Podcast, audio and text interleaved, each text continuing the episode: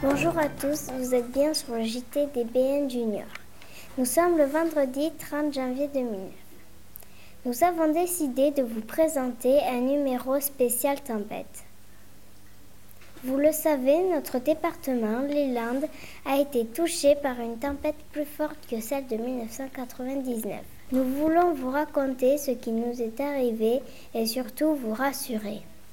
Notre journal reste le journal des bonnes nouvelles car malgré les dégâts, nous sommes heureux de pouvoir vous dire que nous allons tous bien.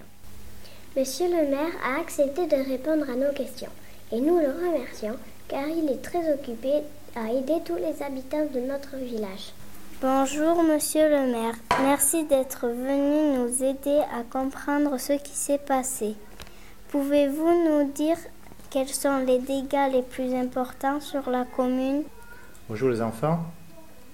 D'abord, je voudrais vous dire que cette tempête était annoncée par les services de Météo France et la préfecture, dont nous étions en alerte rouge. On y était un peu préparés, les manifestations étaient interdites dans la nuit. Ensuite, je dois vous dire que pour vivre dans une maison, il faut essentiellement de l'eau et de l'électricité. Le téléphone, c'est un appoint dont on peut se passer. Pour l'eau, on n'a pas eu de problème, puisque nos pompes étaient alimentées en, énergie. Euh, thermique.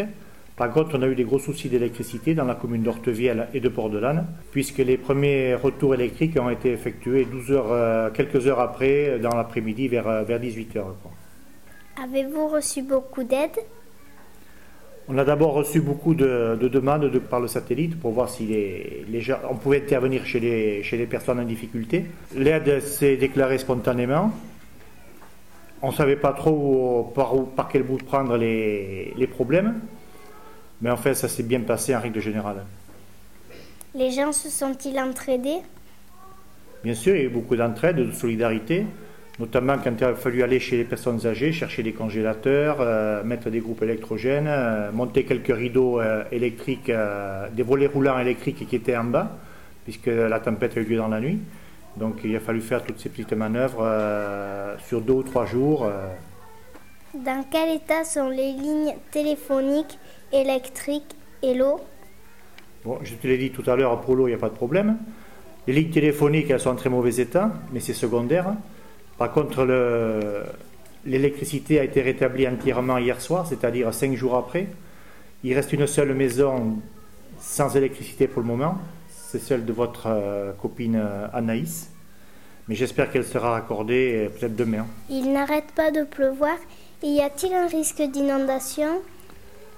Aujourd'hui, il fait beau. C'est vrai qu'il y a des risques d'inondation sur le bassin de la Dour. Nous, ici, nous sommes sur le bassin des Gaves, donc il y a moins de, problèmes. Par contre, on a des soucis, oui, sur Oriste, là où est notre station d'épuration. Si ça continue, on peut avoir des problèmes d'eau potable. Avez-vous dans toute cette catastrophe une bonne nouvelle à nous donner?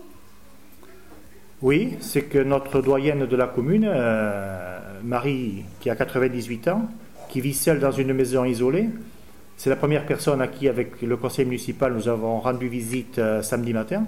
Elle était toute étonnée de nous voir arriver parce que pour elle, la tempête, euh, vu qu'elle est bientôt centenaire, elle en a vu beaucoup. Ça ne l'a pas inquiétée. Elle nous a dit ce dont elle avait peur, c'était surtout les inondations, parce qu'elle est aussi en zone un peu inondable.